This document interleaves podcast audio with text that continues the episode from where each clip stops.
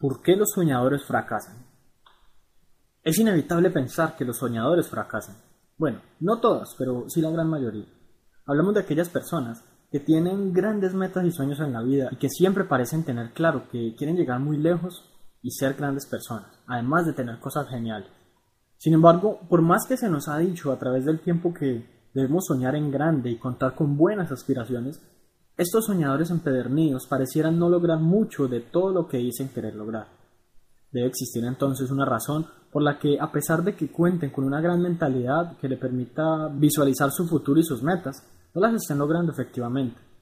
Así que, si has sido un gran soñador y no mucho de lo que has soñado se ha convertido en tu realidad, este artículo es para ti. Lo primero a tener en cuenta es que soñar en grande no está mal.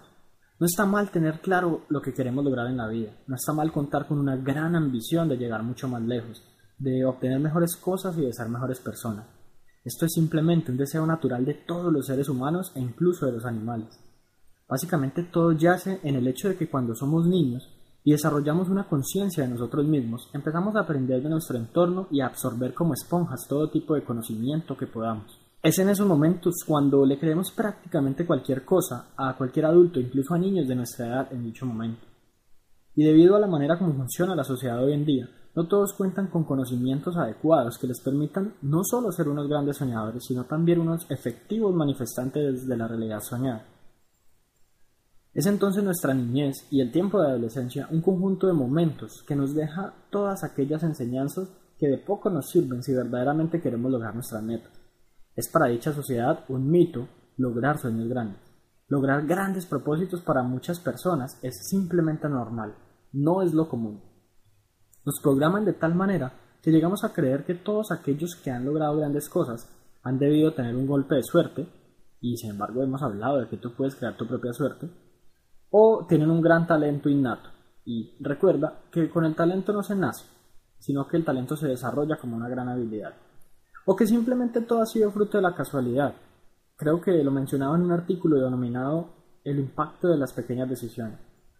Esto realmente va en contra de la filosofía de todo aquel que consciente o inconscientemente haya logrado sus propósitos.